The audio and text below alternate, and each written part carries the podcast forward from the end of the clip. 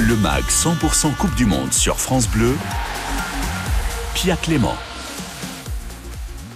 Bonsoir à tous, bienvenue dans 100% Coupe du Monde. Ce soir au menu, on débriefe le carton du Portugal contre la Suisse hier soir en huitième de finale. On reviendra aussi sur le contexte politique qui entourait le match Maroc-Espagne hier après-midi. Et puis on consacrera notre grand débat des Bleus à l'artisan de paix qui nous sert de sélectionneur, Didier Deschamps, l'homme qui rend heureux nos joueurs. Et on vous posera cette question, vous qui nous écoutez, après l'échec de l'Euro l'été dernier en 2021, est-ce qu'à un moment, vous n'aviez pas un petit peu eu le sentiment que Didier Deschamps avait perdu la main sur l'équipe? Ben, Il l'a reprise depuis. Vous nous appelez au 0810 055 056. On a envie de vous entendre sur la métamorphose de notre coach Deschamps. Il est de retour parmi nous, notre consultant football venu de Gironde, Yon Essenaro. Salut Yon Bonsoir Pia, bonsoir à tous. Merci beaucoup d'être avec nous Yon. Vous, euh, vous exercez vos talents sur France Bleu Gironde et vous êtes euh, un amoureux des Girondins de Bordeaux. Voilà, on peut vous faire... Euh, eh oui, il en faut, il en faut quelques-uns. Bien sûr qu'il en faut, évidemment. Ils ont besoin de soutien, justement, ça tombe bien. Bon, merci Yon Essenaro d'être avec nous. Dans, dans le studio avec moi, mon phare dans la tempête de l'actualité de ce mondial, notre journaliste sportif multitâche qui a un bonnet euh, à pompons sur la tête alors qu'il fait 24 000 degrés dans le studio. Romain Bédouc. Salut Romain. Bonjour à tous, salut Yon. Yon, rassurez-moi, vous n'avez pas un bonnet à pompons sur la tête, vous non, non, je suis dans le sud, il n'y a pas besoin. Eh oui, eh, c'est ça l'avantage du sud. Après, Romain, Romain c'est pour le flot qui fait ça. C'est exactement ça. il transpire en dessous. il y a un peu C'est vrai, en plus, il a un gros sweat à capuche et un gros bonnet, alors que moi, je suis en petite manche. Bon, c'est l'heure du journal de la Coupe du Monde. Tout France Bleu, avec les Bleus. Romain, vous allez transpirer encore plus après. On commence, Romain, avec la conférence de presse du jour en Angleterre et c'était Kai Walker qui était face aux médias. L'arrière droit de Manchester City qui nous intéresse particulièrement parce que c'est lui qui fera face à Kylian Mbappé en vis-à-vis samedi. Bonne chance. Forcément, de nombreuses questions sur l'attaquant parisien lui ont été euh, posées, notamment de savoir qui était le plus rapide entre les deux. Il faut savoir que la vitesse est un des points forts de Kyle Walker. Euh, il a dit ce sera un match dur, mais je ne vais pas non plus euh, lui dérouler le tapis rouge. Je sais ce que je dois faire pour l'arrêter. C'est plus facile à dire qu'à faire, mais je ne me sous-estime pas. Voilà, on se rappelle que le gardien polonais Chesney avait lui aussi dit qu'il était la meilleure arme pour arrêter Mbappé.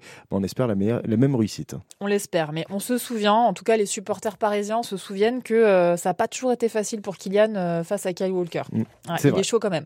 La Coupe du Monde qui a déjà des premières conséquences pour la Belgique. On se rappelle du sélectionneur Roberto Martinez qui avait démissionné quelques minutes après l'élimination des Diables Rouges en phase de poule. Autre départ, celui d'Eden Hazard, l'ailier du Real Madrid. Hazard qui a annoncé euh, sur Instagram prendre sa retraite international à 31 ans seulement. Sélectionné depuis ses 17 ans, c'est donc une page qui se tourne en Belgique. L'ancien Lillois qui a été sélectionné 126 fois, c'est le quatrième plus capé de l'histoire de la Belgique. 33 buts, c'est le deuxième meilleur buteur de la sélection. Mais surtout, il a porté 60 fois le brassard de capitaine des Diables. C'est lui qui détient ce record. Côté palmarès, bah, pas grand chose, pas de titre, hein, mais une de médaille de bronze. Troisième place à la Coupe du Monde 2018, battue par la France en demi-finale. Désolé les gars. Euh, Yon et Senaro, c'est très triste, hein, la fin de la carrière internationale d'Eden Hazard euh, sur une telle, euh, un tel fiasco pour la Belgique.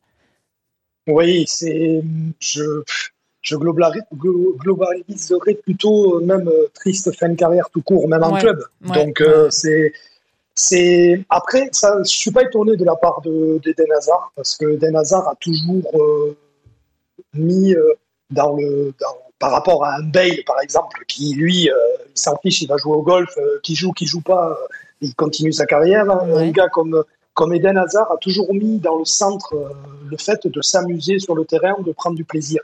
Comme il a eu plein de pépins physiques, il est rarement titulaire, bon, sauf en sélection, ce, tournoi-ci. Ben, je pense que ça a abîmé le, personnage, hmm. l'enfant de la balle qu'il est, et je pense que oui, c'était irrémédiable. Ouais, en tout cas, c'est vrai que c'est triste. Et puis, euh, Romain, les quarts de finale, c'est l'occasion aussi de voir les clubs qui sont les plus représentés dans les différentes nations. Avec une ville qui caracole en tête, c'est la ville de Manchester en Angleterre. 12 joueurs encore euh, euh, présents dans les 8 nations pour Manchester United. énorme. 11 pour Manchester City. Alors, à noter que parmi les 12 de, des Red Devils, on compte Cristiano Ronaldo qui a pourtant résilié son contrat.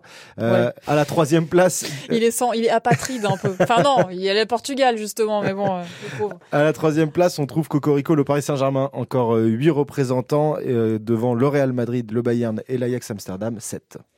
Merci. C'est toujours bien de finir avec des petits calculs. Bah ouais. On aime bien. J'adore les maths. J'ai fait SP maths, moi. Ça m'étonne pas. Merci, Romain. Yann Senaro, Romain Bédouc, on, va euh, débriefer ensemble le match d'hier soir. C'était le match Portugal-Suisse et ça a été un énorme carton pour le Portugal. Yann, est-ce que vous pouvez nous raconter un peu ce qui s'est passé pendant ce, match et sur quel score il s'est conclu? Ah, Il s'est conclu sur le score de, de 6 à 1 pour le, Portugal. Bah, ça, a été un, un récital. Euh, j'allais dire offensif, mais un récital général puisque du, Portugal, avec euh, une Suisse euh, un peu euh, égale à elle-même entre guillemets, c'est-à-dire parfois un peu frileuse, mais là il y avait tellement de tellement d'adversité, offensif, de, on avait l'impression que tous les tous les maillons de la chaîne étaient bien huilés et il y a eu quelques changements dont on va reparler évidemment phare de la part de Santos, le, technicien euh, portugais. Mais quand il y a une équipe qui, récite une partition euh, telle que celle qu'a récité le, Portugal, c'est difficile. Euh, en face, si jamais tu n'es pas à 100%, et je pense que les Suisses, en plus du gros match des Portugais, ont loupé le leur, hmm. ou ont, été très surpris en tout cas, puisque voilà, même, même je pense que je pense même que le coach Santos, il a dû être surpris de voir euh, comment ça a bien pris, en fait, et tout ce qu'ils ont proposé. Et alors, ce qui est euh, évidemment marquant pour tous les observateurs, euh, Romain Bédouc, c'est que au départ, Ronaldo est sur le banc. Mais c'était un choix fort, c'était un choix très très fort. Il en parlait, Yon, de, du, du, sélectionneur Fernando Santos. Ronaldo sur le banc, remplacé par Gonzalo Ramos, qui est un jeune attaquant de 21 ans du Benfica. Ça a plutôt bien marché, puisqu'il met un triplé, Gonzalo Ramos, hier, hier face à la Suisse. Mais ce qui est aussi intéressant dans ce que disait dans ce que disait Yon, c'est qu'effectivement le comportement de, de, nos amis helvétiques a été un peu un peu étonnant sur euh, mm. la résignation qu'il y a pu avoir dans cette équipe, euh, notamment à partir du 2-0.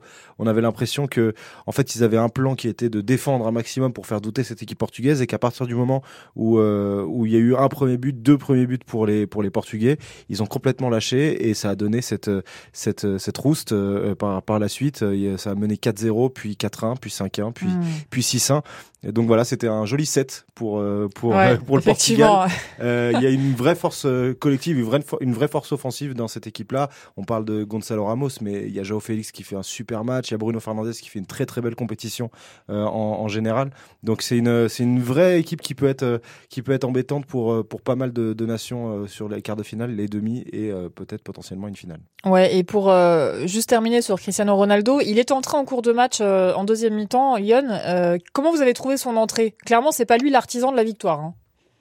Non, mais Bon, euh, il, a été, il a été raillé pas mal sur les réseaux. Même moi, je me suis permis une petite vanne à un moment donné, mais bah je trouve, je trouve qu'il a été, euh, qu'il a été euh, assez classe dans son attitude quand même, parce que il a, il a comme disait, comme disait Marcelo Bielsa quand il disait à ses joueurs, il faut avaler le venin. Il l'a bien avalé parce qu'on le voyait sur, il souriait parce qu'il y avait chaque but, il y avait un gros plan sur Ronaldo. Mm. On voyait qu'il souriait, que c'était un petit peu forcé. Et puis voilà, son remplaçant, il met trois buts en un match en phase éliminatoire, ce que n'a pas réussi à faire Cristiano Ronaldo en cinq coupes du monde. Donc le, là, c'est la double peine. Il a pris un sacré coup de casquette, mais je trouve qu'il a été plutôt clean.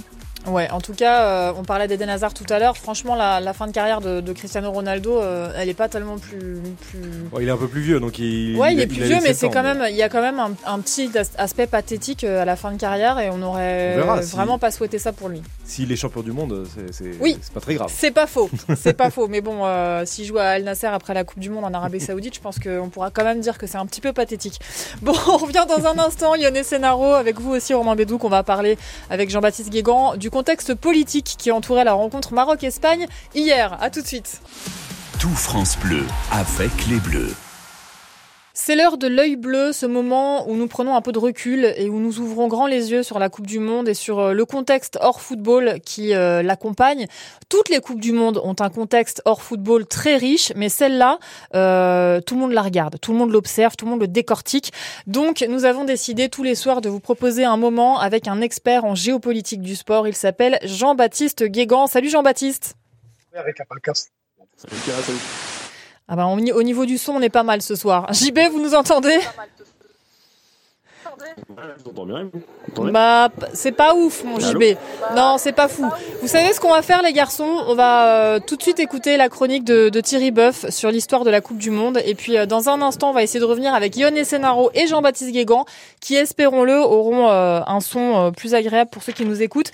Ce soir, Thierry Boeuf nous raconte la difficulté d'être un sélectionneur et d'assumer ses choix avant le début de la compétition, quand on a toute la presse sur les côtes, tous les supporters qui critiquent, qui sont certains que eux, ils n'auraient pas fait comme ça et que le sélectionneur ne fait pas les bons choix. Écoutez. Oui, oui, Marius, reprise de volée. Et l'ouverture du score pour Kylian Mbappé. Quel pied Oui, Michel. Oui, oui, Michel. Coupe du Monde. Mais globalement, c'est génial. Vintage. Oh putain Oh là là là là là Bonsoir Pia et bonsoir à tous les aficionados de la Coupe du Monde. Quand on gagne le trophée tant convoité, il est très facile de refaire l'histoire concernant la sélection du groupe final, le choix des joueurs, comment écarter un tel par rapport à un tel.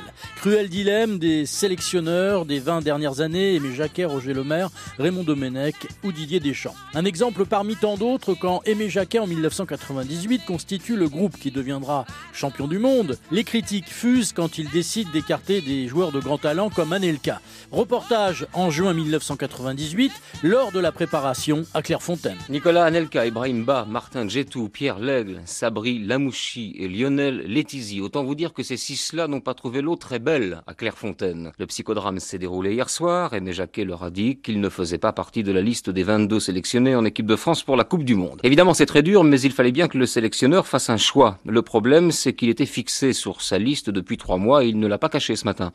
Allons maintenant à Clairefontaine Fontaine, où l'on est passé à autre chose avec les 22 sélectionnés. Entraînement, objectif, Coupe du Monde maintenant. Et puis alors, une fois le groupe constitué, selon les performances des joueurs en club lors de la saison qui précède la Coupe du Monde, il y a les titulaires et les remplaçants. Témoignage de Thierry Henry qui apprend par Raymond Domenech qu'il sera remplaçant pour le Mondial 2010. Oui, il y a une discussion. Le coach est venu me voir. Il m'a dit, de par mes quatre derniers mois à Barcelone, que je n'allais pas commencer le mondial. Après, on a parlé de comment on allait se préparer, comment il fallait euh, gérer euh, sur le terrain, dans le groupe. Voilà ce qui s'est passé. Il y a une logique qu'il faut respecter dans le football. Vous voulez que je vous dise quoi? Que j'ai joué les quatre derniers mois à Barcelone et que j'ai tout éclaté? Nico commence et c'est tout à fait normal. Et Thierry Henry sera remplaçant lors de la désastreuse Coupe du Monde de 2010. Enfin, pour les Français. Henry est le seul joueur en bleu à avoir été sélectionné à quatre reprises en Coupe du Monde. Il fait bien sûr partie des meilleurs buteurs en équipe de France. Deuxième avec 51 buts, juste devant Griezmann, Platini et Benzema. Mais juste derrière, un certain Olivier Giroud. Ouais, et Olivier Giroud, euh, meilleur buteur de l'histoire des Bleus, évidemment, euh, qui a reçu aujourd'hui un maillot floqué 52, 52 comme le nombre de buts qu'il a inscrit en équipe de France depuis novembre 2011 en 117 sélections. Euh, ce sont ses coéquipiers qui lui ont offert au camp de base autour d'une grande table. Je sais pas, Romain Bédouc, si vous avez vu les images de cette scène. Non, je les ai pas vues, mais ben, j'ai entendu parler qu'il a reçu le maillot. C'est très sympa, voilà, tous les coéquipiers l'applaudissent autour de la table et ils font une belle fête et il fait un petit discours, voilà, pour dire qu'il est très heureux d'avoir marqué ses 52 buts. Bravo, Olive, on a envie de te dire bravo et on va continuer à te le dire pendant toute cette Coupe du Monde. On a récupéré Jean-Baptiste Guégan, on est passé sur le téléphone, voilà, à l'ancienne. Euh, finalement, ça marche pas trop mal. Salut Jean-Baptiste.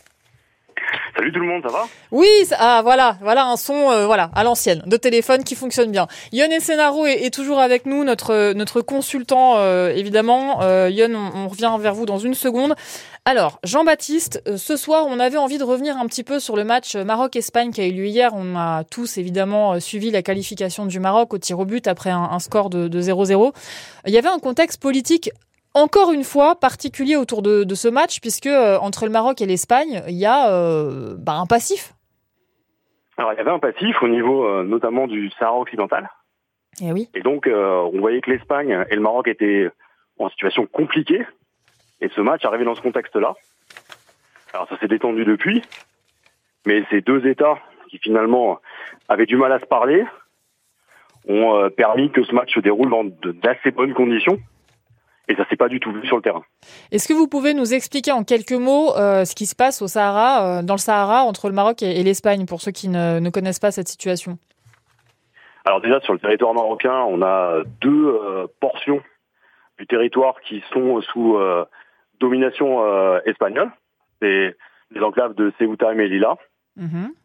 Et du côté du Sahara occidental, c'est une portion finalement euh, du Maroc que le Maroc considère comme étant à lui et que l'Espagne, pendant très longtemps, a reconnu comme étant indépendant. D'accord. Donc ce qui fait qu'il y, a eu des tensions diplomatiques entre les deux pays. Bah, exactement. C'est-à-dire que ce qu'on a vu ici, c'est euh, des relations qui sont rendues compliquées parce que euh, le Maroc ne voit pas sa souveraineté pleine et entière reconnue et qu'il y a toujours des tensions. Euh, les enclaves de Ceuta et Melilla, par exemple, sont les portes d'entrée de l'Union européenne. Elles sont sur le territoire du Maroc. Bah, c'est comme si, par exemple, on avait sur le sol français une partie du territoire qui serait, je sais pas moi, par exemple, sous domination britannique mhm. et anglaise. Euh, on, sait tous, on connaît tous la joie euh, que peuvent ressentir euh, les supporters d'une équipe qui est qualifiée pour les quarts de finale de la Coupe du Monde, surtout quand, c'est inhabituel pour eux. Est-ce que vous pensez que cette joie était aussi teintée un petit peu de fierté par rapport à cette situation diplomatique ou pas du tout au niveau des supporters? Non, parce que ça s'est ça, s'est détendu très largement entre les deux États. Par contre, ce qu'on a vu, ce qui était très ce qui était vraiment impressionnant, ouais c'est le rapport justement euh, de tout le monde à l'identité arabe de la de la manifestation et de la victoire du Maroc. Tout le monde s'est rassemblé autour de ça et on a vu une unité qu'on constatait très rarement.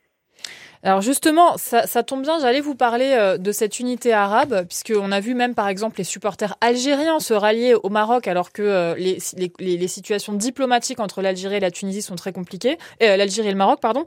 Euh, hier soir, les, les joueurs marocains ont brandi un drapeau palestinien après le match sur le terrain, dans une photo de groupe. Qu'est-ce que ça vous inspire, cette image? Et est-ce que ça fait pas partie, la, la Palestine, d'un sujet justement qui, qui, qui qui consolide euh, le, monde arabe. Exactement, c'est-à-dire que là on a vu une assez bonne exemple de ce que la rue arabe et les populations arabes euh, voient finalement quand on parle de la Palestine. Euh, le football a été l'occasion de faire remonter ce sujet et donc la question palestinienne qui a toujours été très forte au sein du monde arabe. La victoire du Maroc hier, c'est pas simplement la victoire d'un État, c'est la victoire finalement du Maghreb c'est la victoire aussi du monde arabe et aussi de l'Afrique. Mais pour le monde arabe, l'une des questions fondamentales, c'est cette question palestinienne. Et honnêtement, personne ne s'attendait à ce que ce soit mis en avant à ce point-là. Est-ce que euh, les joueurs ou la sélection marocaine peuvent être euh, punis pour avoir sorti un drapeau palestinien et donc avoir exprimé une, opinion politique euh, sur le terrain? Alors, il est fort possible que la FIFA les réprimande. Il y aura peut-être une amende, mais elle devrait être plus symbolique que réelle. Et puis, euh, comme on est quand même au Qatar, euh, dans un État qui a toujours fait de la question palestinienne euh, un sujet plutôt défendu, mhm. donc concrètement, ça ne devrait pas aller au-delà de la réprimande. La FIFA est obligée de marquer son autorité, d'autant que depuis le début de la compétition, elle n'a pas fait exception et à chaque fois, elle l'a rappelé. Le foot ne doit pas être politisé. Oui, donc euh, il a été politisé depuis le début à chaque seconde de la compétition, mais euh, ils vont être obligés de sévir évidemment, puisque euh, s'ils ne sévissent pas dans ce cas-là, ça, ça serait scandaleux pour les autres. Eh évidemment. Merci beaucoup Jean-Baptiste Guégan d'avoir été avec nous. On vous retrouvera demain avec d'autres questions passionnantes. Merci. On vous souhaite une bonne soirée sans match ce soir, du coup. Je sais pas ce, ce, que, ce que vous allez faire de votre soirée. On est tous un peu perdus sans match ça va être dur, je vais corriger les copies. ouais, ça, ça va, c'est marrant de faire ça, si on le fait pas tous les jours. Merci Jean-Baptiste. Merci. Nous sommes toujours avec notre consultant Yon et Sénaro. Yon, est-ce que vous êtes toujours là? Je suis toujours là. Excellent. Romain Bédouc est aussi avec nous. Il garde un œil euh, sur l'actualité qui tombe euh, par pluie, Au comme compte ça. goutte à chaque fois. Voilà, compte-goutte, pluie, ça dépend des moments. nous allons accueillir une, une autre voix dans cette émission. Euh, je vous l'ai dit tout à l'heure en, début d'émission, nous avons eu envie de consacrer euh, notre grand débat des Bleus à un homme qui est évidemment central dans ce qui ressemble pour l'instant à un succès pour les Bleus dans cette Coupe du Monde c'est notre sélectionneur Didier Deschamps. Et donc nous avons décidé de convier un homme qui a écrit une biographie de, Didier Deschamps qui s'appelle Didier Deschamps, La victoire ou rien d'autre, qui a été publié aux, éditions du Rocher. Il s'appelle Bernard Pasquito et euh, il nous appelle depuis Aix-en-Provence. Bonsoir Bernard. Bonsoir Bernard. Bonsoir. Merci beaucoup Bernard euh, d'être avec nous. On, en profite pour saluer tous ceux qui nous écoutent sur France Bleu Provence, euh, puisque euh, bah, si vous nous écoutez parfois, Bernard, c'est sur France Bleu Provence, depuis Aix-en-Provence. Alors Bernard Pasquito, vous avez écrit des biographies dans votre carrière de Belmondo, de Dalida, de Romy Schneider, de Johnny Hallyday, entre autres. Pourquoi avoir choisi d'écrire une biographie de Didier Deschamps? Bah, pour deux, deux, deux raisons. D'abord, euh, j'ai écrit dans ma dans ma jeunesse plusieurs euh, plusieurs portraits euh, de, de sportifs. Euh, et puis bon, j'avais laissé un peu tomber parce que j'avais quitté le journalisme sportif et j'étais passé à d'autres choses. Mhm. Et puis il y a dix ans maintenant, j'ai eu envie d'y revenir avec Didier Deschamps, euh, qui était à l'époque pas une pas une star. Hein, ça n'a jamais été Zidane mais qui était un personnage qui me fascinait un peu. C'était le moment où il venait de prendre l'équipe de France euh, en main en, mhm. en, en, septembre 2012. Euh, et donc je trouvais que c'était un personnage de, de, je connaissais quand même le personnage un petit peu, je, je, je l'avais euh, je l'avais croisé, euh, je mhm. connaissais un peu son histoire. Euh, les contours. Et, et donc, je, je, trouvais que c'était assez fascinant. Et à ma grande surprise, ça a été un livre qui a eu un, un, un gros succès pour un livre de sport, sur un personnage qui, encore une fois, n'était pas une, une, une vedette. Euh, euh, C'était pas quelqu'un dont on, on collait les posters dans sa chambre. Euh, voilà, mais je pense que c'est la personnalité de Deschamps qui a, qui a, qui a aidé à ça. Oui, bien sûr. Alors du coup, nous, en parlant de la personnalité de Deschamps, juste en quelques mots, euh, et puis on continuera à en parler tout à l'heure, euh, nous, on le trouve très mystérieux, Didier Deschamps. Parfois, on comprend pas bien euh, ses changements de cap au niveau de sa personnalité. Est-ce que vous, qui avez écrit sa biographie, vous le trouvez mystérieux non, ça me fait rire parce que, bah oui, évidemment, je le trouve mystérieux, mais ça me rassure. Euh, vous le trouvez mystérieux, mais, mais vous, le, vous, le, trouvez mystérieux, mais il fait tout pour ça. Ah oui, on est euh, d'accord. Donc euh, c'est normal. C'est normal. il est très ambigu. Il est dans chacune de ses dans, dans, chacune de ses réponses, il est toujours très ambigu, y, y compris lorsque il pourrait se contenter d'être d'une clarté euh, euh, magnifique. Mm. Euh, il faut qu'il rajoute du vous savez, c'est presque, je veux pas parodier, mais c'est presque du en même temps, quoi. C'est toujours avec lui. J'ai pas dit que je le que je le ferai, mais j'ai pas dit non plus que je le ferai pas. Voilà. C'est ça. Des réponses de Normand. Il est très fort dans les réponses de Normand. Il est très fort. Bon. Oui, je, j'ouvre une petite parenthèse. Il y a un homme. Alors, excusez-moi Bernard, et si vous pouviez ouvrir cette parenthèse dans, dans une minute, ce serait parfait. On l'ouvrira ensemble, je vous promets. À tout de suite. Dans un instant, avec Bernard Pasquito, on va continuer à parler de, de, Didier Deschamps. On a envie de savoir ce que vous, vous pensez de notre sélectionneur. Appelez-nous au 0810 055 056. Le MAG 100% Coupe du Monde sur France Bleu. Pia Clément. Bonsoir à tous, si vous nous rejoignez, soyez les bienvenus dans le studio de 100% Coupe du Monde. Dans le studio à mes côtés justement, Romain Bédouc, notre vigie pendant cette Coupe du Monde qui garde un œil sur l'actualité au cas où quelque chose euh, d'incroyable se passe, au cas où un Belge prenne sa retraite. Par exemple. Ce qui, arrive assez souvent depuis quelques jours. voilà, je pense évidemment à Eden Hazard et au coach euh, des Belges. Euh, nous sommes aussi avec Yon Essenaro de France Bleu Gironde, notre consultant du jour. Ça va Yon? Oui, ça va nickel. Génial. Euh, Emmanuel Moreau nous a rejoint. Emmanuel Moreau qui est euh, notre débatteur du soir et qui euh, officie sur France Bleu Pays d'Auvergne. Salut Emmanuel. Bonsoir à tous et allez faire mon foot. c'est la base. Et les bleus. Chacun son ah équipe. Oui. on va rester sur les bleus, mais on embrasse le Clermont Foot évidemment et, tout, et tous ses supporters. Emmanuel, vous nous avez rejoint pour débattre avec nous de la performance j'allais dire presque humaine de Didier Deschamps lors de cette Coupe du Monde 2022. Il est assez époustouflant et euh, il, euh, euh, il rayonne sur ses joueurs. On, voit en conférence de presse des joueurs, des joueurs qui sont lumineux, souriants, sereins, qui sont toutes armes baissées. On a convié pour en discuter avec nous Bernard Pasquito, auteur du livre Didier Deschamps, La victoire ou rien, qui a été publié aux éditions du Rocher et qui a dû être d'ailleurs amendé ces derniers mois parce qu'il est tombé pas mal de tuiles sur la tête de Didier Didier Deschamps euh, avant cette Coupe du Monde et donc euh, Bernard a dû rajouter des chapitres, euh, dont le dernier qui s'appelle Marasme. N'est-ce pas Bernard? C'est vrai, hein, il s'est passé pas mal de trucs ces derniers mois. Oui, tout à fait. Bon, ça c'est pas, c'est évidemment, c'est pas la faute de Deschamps. Il y a eu cette cascade de blessures de mmh. Kanté, Pogba.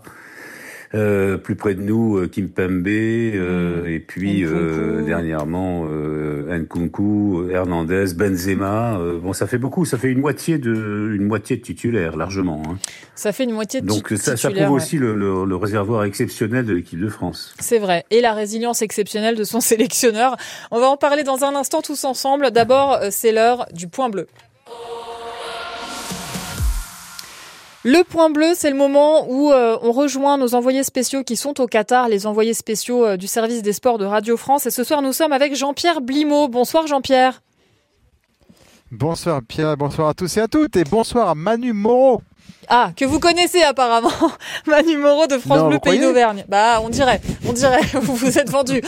on se connaît tous par cœur. Bah, évidemment, c'est le réseau France Bleu.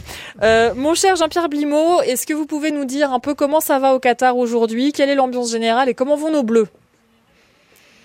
Alors vous parliez tout à l'heure d'une ambiance plutôt détendue euh, entre Didier Deschamps et, les joueurs.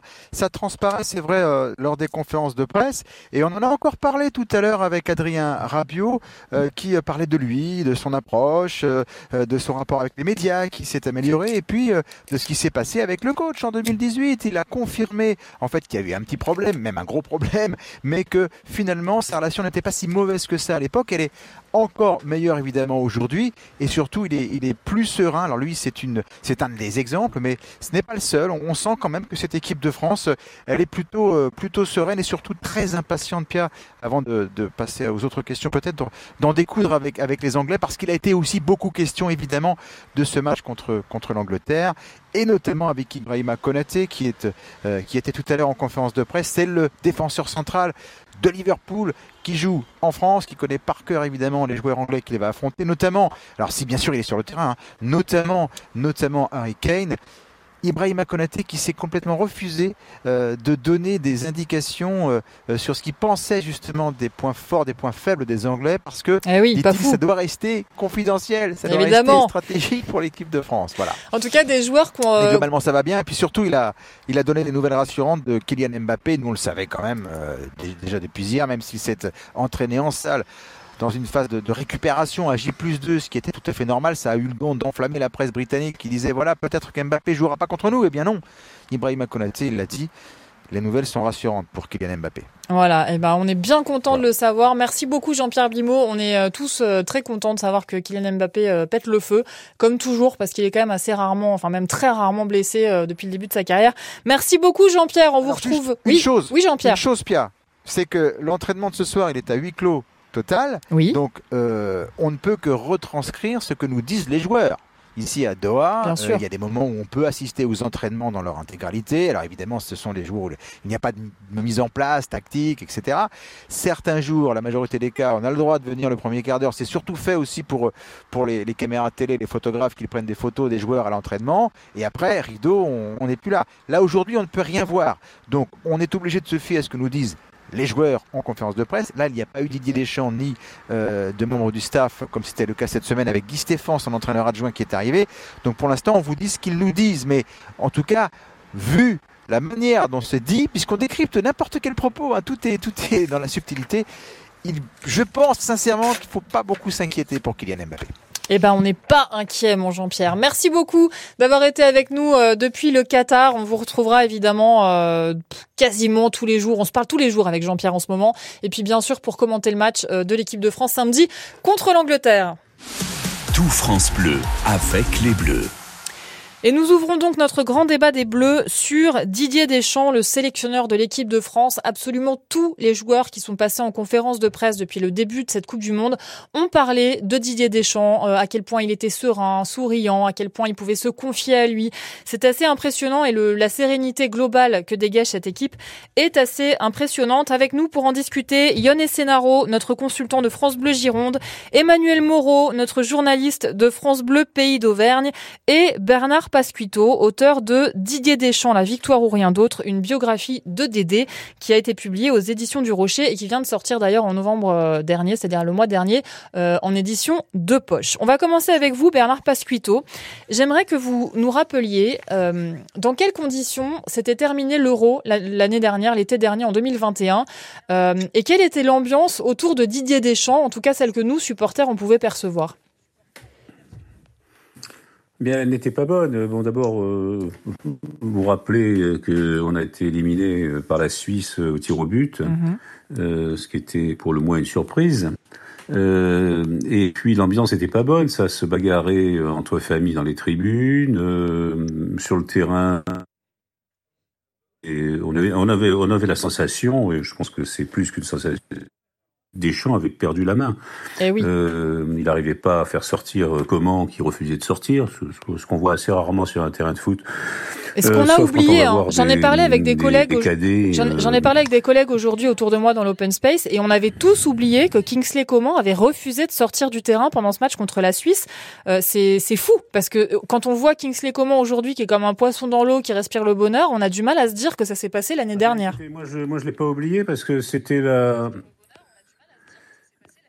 moi, je ne l'ai pas oublié parce que c'était la première fois que je voyais ça dans, dans, dans un match de professionnel. Donc euh, voilà. Moi, ce que, si vous voulez, ce que, ce que cela m'inspire, c'est que euh, moi, j'espère qu'on n'aura pas l'occasion de, de, de, de, vérifier euh, ce que je dis, mais euh, dans la victoire, tout est beau, c'est mm. formidable, Deschamps est extraordinaire. Si jamais, à un moment donné, on était battu, je pense qu'il y aurait moins de sourires et un peu plus de critiques parce qu'il y a aussi des raisons de, de, de, critiquer. Et moi, je ne suis pas du tout euh, de ceux qui euh, applaudissent euh, tant que ça marche et qui ensuite tombent à, bras raccourcis euh, sur la sur la personne en question lorsque ça marche moins bien. Et, hmm. et, j'ai un peu peur de ça. On l'a vu, on l'a vu l'an dernier, il y a 14-15 mois. Euh, tout d'un coup, euh, Deschamps, c'était, il a perdu la main, il contrôle plus rien, il sait plus. Et là, je, je trouve que là, euh, évidemment, tout se passe bien pour le moment. Euh, il y a quand même des erreurs, me semble-t-il, de liste. Je, je l'entends, je, je, le lis aussi parfois, hein, je dois dire.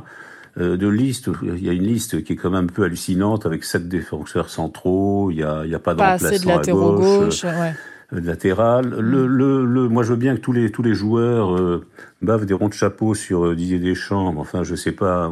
Personne n'a interrogé Pavard. c'est pas faux. C'est pas faux, ouais.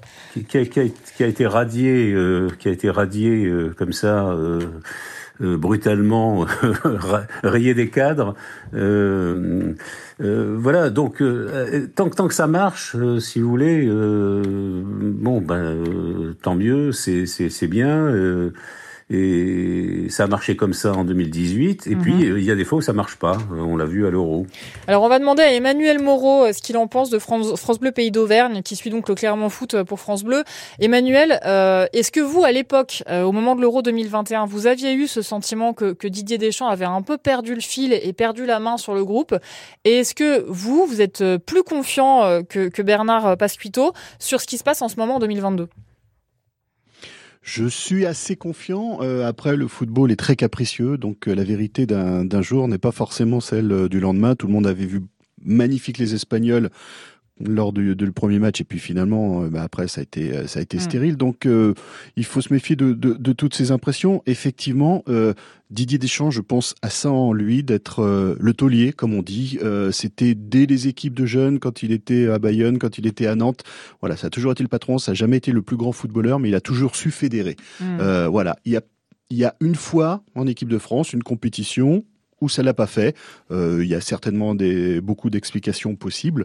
on, en a déjà souvent entendu parler, l'hôtel, etc. Bref, les conditions qui étaient pas bonnes. Mhm. Voilà. Là, apparemment, il semble avoir retrouvé le fluide, donc effectivement, tout n'est pas parfait. Il y a le Capavard qui apparemment est, assez euh, mal géré. Il y, a, il y a effectivement cette liste. Mais bon, pour le moment, euh, Didier Deschamps a retrouvé euh, peut-être euh, ce qu'on appelle la fameuse chatte à Dédé. C'est ça, la fameuse chatounette à Dédé. Je moi, je dis eh chatounette, ça passe mieux. Mais... bon, merci Emmanuel Moreau, Yon et Senaro. Est-ce que vous aussi, vous avez le sentiment que Dédé a retrouvé sa chatounette et que ça va quand même beaucoup mieux? Est-ce que vous avez l'impression que la, la, la, sérénité, la joie de, de, vivre et de jouer au football des joueurs est, est, est sincère? Alors, je rappelle que Didier Deschamps est basque, comme moi, et en basque, on ne dit pas chat, on dit gatois. Donc, euh, ah bah, gatois, comme ça, moi, ça passe, ce sera mieux. Ça passe mieux. Ça passe beaucoup mieux, voilà. Le reste de la euh, France ne comprend pas, mais ça passe mieux. voilà, c'est ça, ça, passe mieux.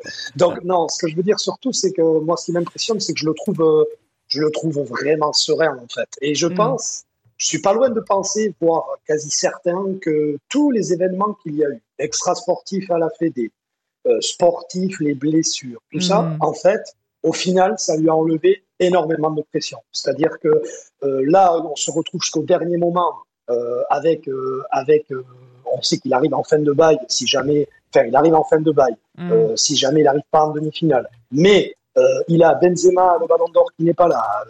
les il a des excuses en fait. Il a, un, il a un président au-dessus qui sort coquille sur coquille dans la presse. On dirait Olas qui, euh, qui à un moment donné faisait pare-feu pour euh, quand les résultats n'étaient pas bons ou qui avait des, des soucis dans son club. Eh bien, on a, on fait, là, on parle beaucoup du président de la Fédé. On parle moins de Deschamps, moins des joueurs, à part, oui, effectivement, le cas Pavard qui qui pointe un peu, mais bon, comme il y a des résultats, on en parle moins. Hmm. Mais ce que je veux dire, moi j'ai l'impression que ça l'a totalement en fait libéré. C'est-à-dire que euh, s'il fait une bonne Coupe du Monde, euh, c'est euh, que c'est un génie. S'il réussit pas, il a le tiroir à, excuses qui est plein. Il peut dire c'est le marabout de Pogba, Pas un tel. Voilà. Et mais voilà, je le trouve très serein. Euh, j'ai lu et j'ai entendu aussi un peu de, de sources, voilà, dans, dans le groupe que Bon, il discute énormément avec les joueurs. Ce hmm. n'était peut-être pas le cas déjà euh, l'an dernier à l'Euro et encore moins les années d'avant. Il a un peu changé son, fusil d'épaule à ce niveau-là. Après, voilà, hein, il a su s'adapter. Euh, il a su s'adapter. Mais il est passé d'une défense à 3 à défense à 4. Hmm. Euh, donc ça, c'est nouveau aussi chez Deschamps, hein, qui avait tendance à, rester un dogmatique, un dogmatique et il a su s'adapter. Par contre, où il est toujours intransigeant, c'est sur le, le rapport qu'il a, l'importance de la vie de groupe et la vie de groupe, euh, ça, euh, force est de constater que, comme euh, le disait Emmanuel, c'est un leader naturel. Il a hmm. toujours été, et ça, il sait faire. C'est euh, voilà, c'est un très bon. c'est en plus d'être, je pense, un bon coach évidemment. C'est un très bon. Ça pourrait être un très bon géo du club med. J'adore. Je l'imagine très bien avec un petit paille, une chemise à fleurs. merci Yann Senaro, merci Emmanuel Moreau, merci Bernard Pasquito. On revient dans un instant. On demandera à Bernard Pasquito euh, ce qui sont pour lui euh, les, atouts de Didier Deschamps, ses qualités, mais aussi ses défauts. Euh, parce que on le connaît très bien, mais finalement on le connaît aussi assez très mal. Et comme nous disait, enfin je parle plus du tout français, mais vous avez très bien compris ce que je voulais dire. On fait une pause et on revient. J'arrive. France Bleu, le MAC 100% Coupe du Monde. Dans quelques minutes, vous allez jouer avec nous. Vous le savez, nous mettons en jeu à la fin de cette Coupe du Monde, le dernier jour, dans la dernière émission, le lendemain de la finale, nous mettrons en jeu une télévision et son home cinéma. Pour avoir une chance de la gagner, il faut nous appeler tous les soirs et jouer avec nous. Et pour jouer avec nous, c'est facile. Vous répondez à cette question. En quelle année Didier Deschamps est-il devenu le sélectionneur de l'équipe de France? Est-ce que c'était en 1998 ou en 2012. Vous nous appelez au 0810 055 056. Romain Bédouc se moque de ma question, mais c'est fait exprès si c'est facile, mon petit Romain. Hein je me disais, la question était peut-être un peu plus difficile qu'avant, mais quand j'ai eu les choix, là, c'était... Non, non.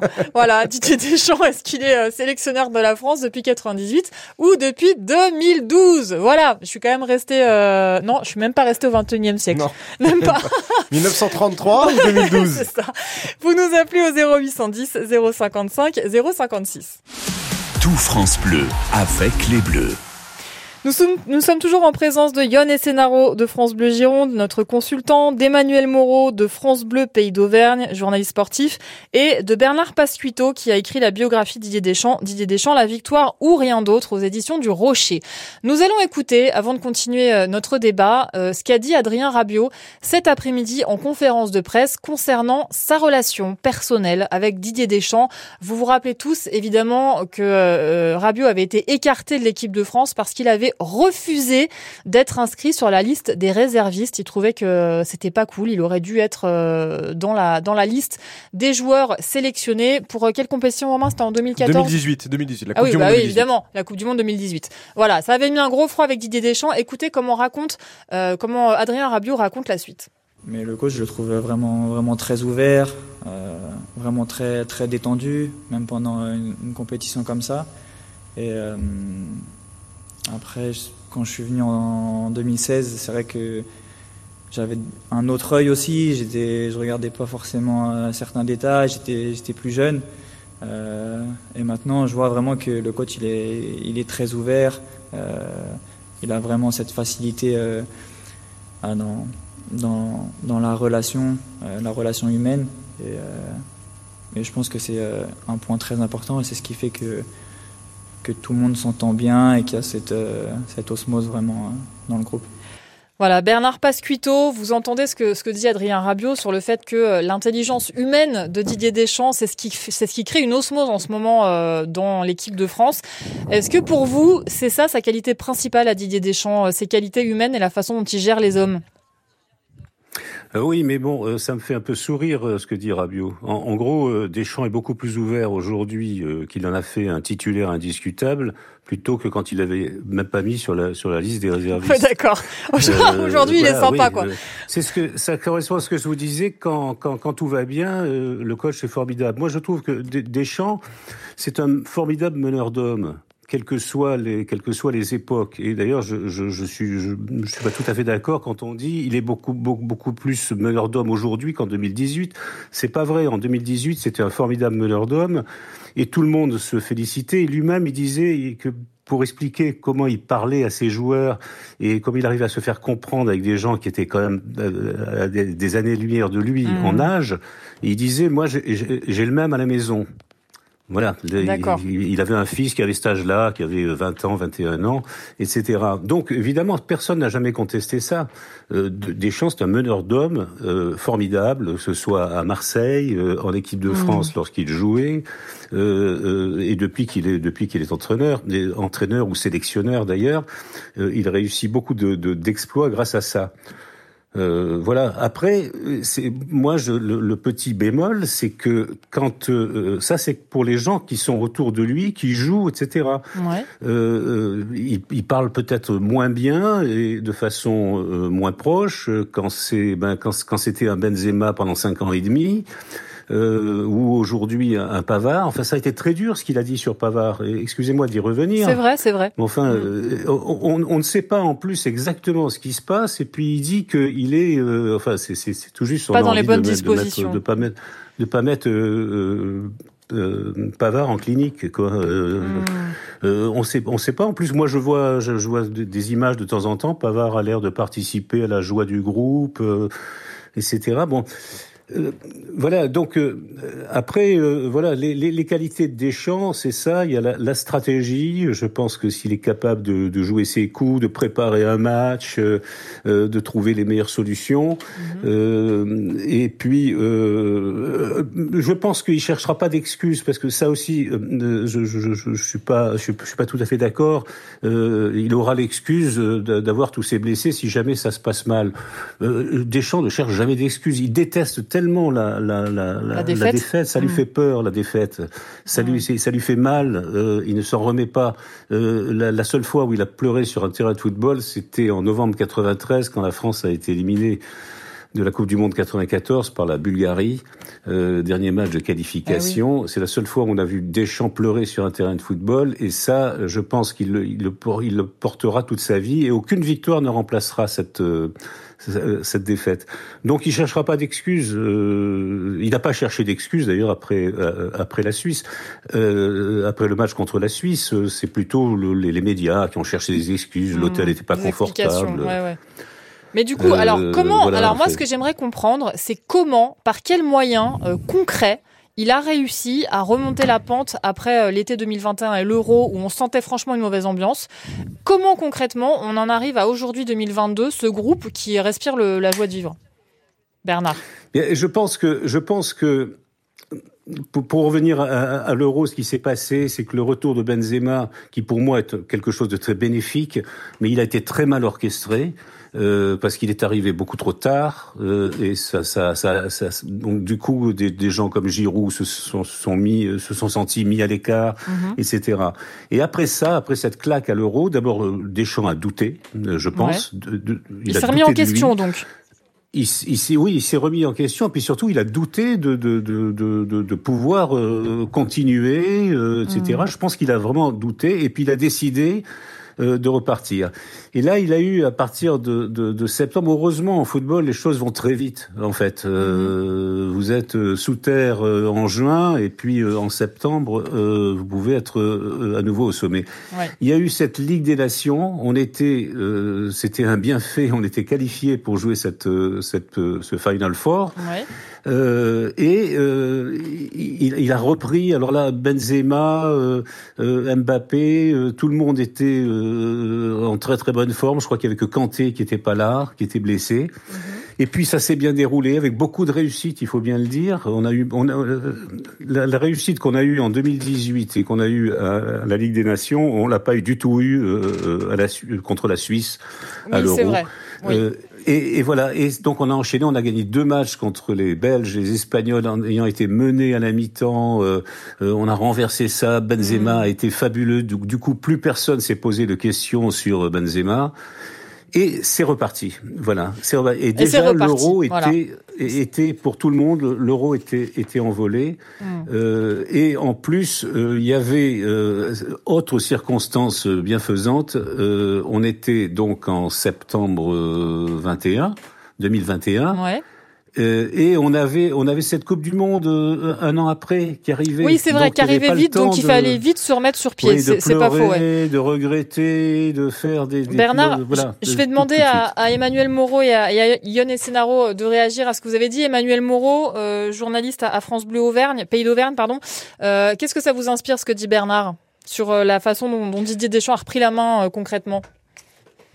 Euh, bah, c'est effectivement, je pense que c'est assez assez exact. Il a il sait y faire. Il a une part de, de chance aussi qui l'accompagne en permanence avec lui, puisque effectivement tout le monde était inquiet. Le milieu de terrain, il manque Pogba, il manque Kanté. Finalement, c'est on voit l'éclosion euh, Rabiot, Chouamini. Euh, ce qu'on disait, il y, a, il y a un grand réservoir en France. On a de la chance. Après euh, avoir des bons joueurs euh, en club, même dans des grands clubs, passer le, la barrière internationale, c'est pas forcément évident. Et là, il a trouvé ce qu'il fallait. Alors, il a été suffisamment intelligent aussi pour rappeler Rabiot, pour se, se réconcilier avec hmm. lui. Donc c'est euh, voilà, c'est quelqu'un qui est, qui est pragmatique, qui sait s'adapter aux circonstances et euh, qui, euh, je pense, a plutôt a plutôt bien réussi finalement. Et, et sa chance aussi, c'est qu'il y a eu énormément de blessures. On est d'accord jusqu'à jusqu'à Lucas Hernandez, mais finalement, ceux qui sont là, ceux qui jouent, eh ben, ils sont en pleine bourre. C'est vrai.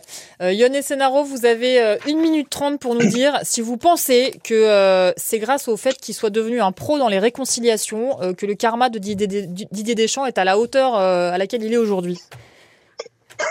je pense qu'il est, je pense qu'il est, il a toujours été doué dans, dans, les relations, comme on disait, de, de leadership dans un vestiaire. je précise par rapport à à ce que je disais tout à l'heure, quand je disais que, que le tiroir à excuses était prêt, je ne dis pas qu'il va les utiliser, mais factuellement, le tiroir à excuses, il est prêt. Euh, C'est-à-dire, voilà, et lui, et lui euh, Didier Deschamps, c'est un fin euh, communicant, c'est un fin stratège, c'est un, c'est quasiment, un, il est un peu, il est un peu politicien, donc, euh, même si lui ne sort pas les excuses, il y en a d'autres qui sauront les sortir pour lui, que ça soit Et dans on la le fera, presse. On le fera avec plaisir dans cette émission. Les garçons, il faut absolument qu'on joue maintenant. On va accueillir Corinne, parce que sinon, on va être obligé de d'écrabouiller Corinne. Elle aura 30 secondes pour elle. Salut Corinne Bonjour. Bonjour à toute l'équipe. Bonjour Corinne, merci mille fois d'être avec nous. Vous nous a... alors là, vous nous appelez de Nantes-Ménil, c'est ça? Euh, Damien. D'accord, Nantes-Ménil. Eh ben, on, on, embrasse tous les gens qui nous écoutent euh, au nord de la capitale et dans, sur France Bleu Picardie. Corinne, je vous ai posé une question très facile pour commencer. Euh, depuis quelle année euh, Didier Deschamps entraîne-t-il les Bleus? 98 ou 2012 2012. Évidemment. Évidemment, c'était très facile. Alors Corinne, maintenant je vais vous poser trois questions. Il vous faut seulement deux bonnes réponses pour être inscrite sur la liste des personnes qui pourront peut-être gagner une télé et un home cinéma. Est-ce que vous êtes prête, Coco? Oui, je suis prête. C'est parti. Combien de Coupes du Monde Didier Deschamps a-t-il gagné en tout Une ou deux Deux. Deux. Oui. Quel club français Didier Deschamps a-t-il entraîné L'OM ou le FC Nantes Marseille. FC Nantes. Non, l'OM. Le stade de l'Abbé Deschamps à Auxerre a-t-il été baptisé en l'honneur de Didier Non. Non. Oui, voilà, oui, enfin c'est non.